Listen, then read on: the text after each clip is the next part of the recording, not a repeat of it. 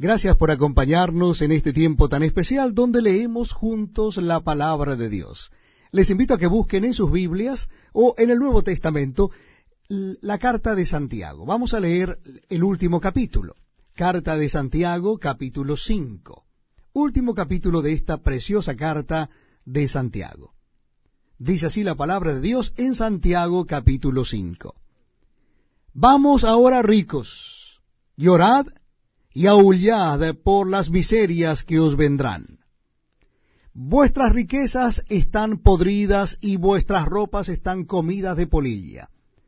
Vuestro oro y plata están enmohecidos, y su moho testificará contra vosotros y devorará del todo vuestras carnes como fuego. Habéis acumulado tesoros para los días postreros. He aquí clama el jornal de los obreros que han cosechado vuestras tierras, el cual por engaño no les ha sido pagado por vosotros. Y los clamores de los que habían cegado han entrado en los oídos del Señor de los ejércitos.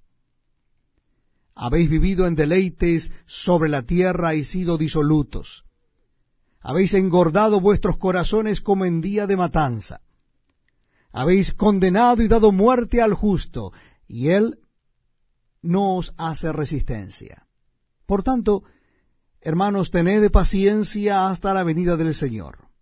Mirad cómo el labrador espera el precioso fruto de la tierra, aguardando con paciencia hasta que reciba la lluvia temprana y la tardía. Tened también vosotros paciencia, y afirmad vuestros corazones, porque la venida del Señor se acerca.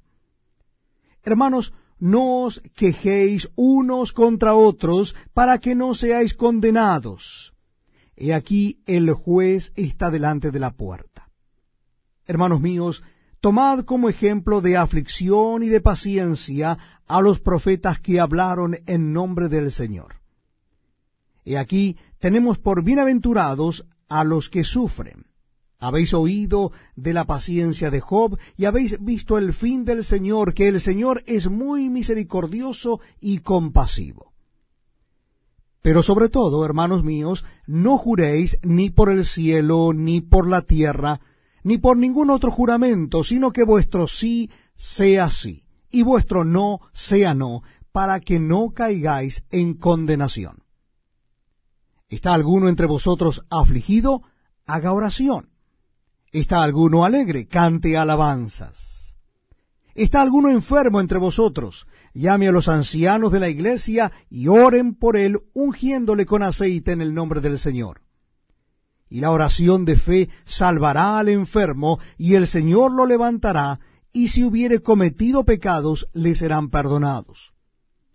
Confesaos vuestras ofensas unos a otros, y orad unos por otros, para que seáis sanados. La oración eficaz del justo puede mucho. Elías era hombre sujeto a pasiones semejantes a las nuestras, y oró fervientemente para que no lloviese, y no llovió sobre la tierra por tres años y seis meses. Y otra vez oró, y el cielo dio lluvia, y la tierra produjo su fruto. Hermanos, si alguno de entre vosotros se ha extraviado de la verdad y alguno le hace volver, sepa